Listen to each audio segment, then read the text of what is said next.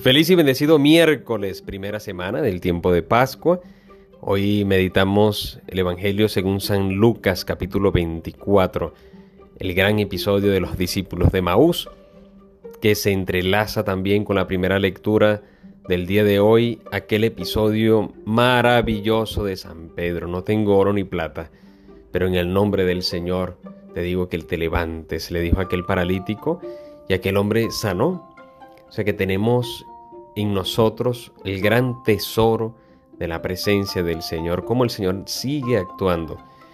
Actuó ahí, en unos días luego de su resurrección, ante los discípulos de Maús, que no lo reconocían de momento, y también en San Pedro vemos cómo el Señor sigue actuando.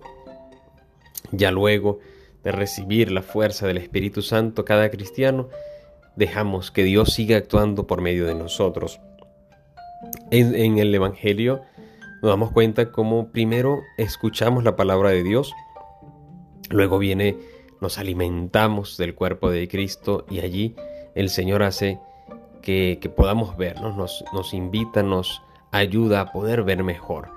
¿No te parece esto en la Santa Eucaristía? Que en la liturgia de la palabra escuchamos, meditamos su palabra y luego pasamos a la liturgia eucarística donde eh, nos alimentamos de nuestro amado Jesús. Bueno, que el Señor siga eh, acercándose a nosotros, que también nosotros podamos tener la disposición desde la fe y la esperanza y recibiendo su amor, podamos recibirlo, podamos decirle también, como los discípulos de Maús, quédate Señor con nosotros, quédate Señor con nosotros y que nuestro corazón también arda de su presencia, que no nos apartemos de Jesús, Eucaristía, que no nos apartemos de escuchar y de querer vivir y meditar la palabra de Dios, pero sobre todas las cosas recibirlo a Él, que con Él, pues Él sigue actuando.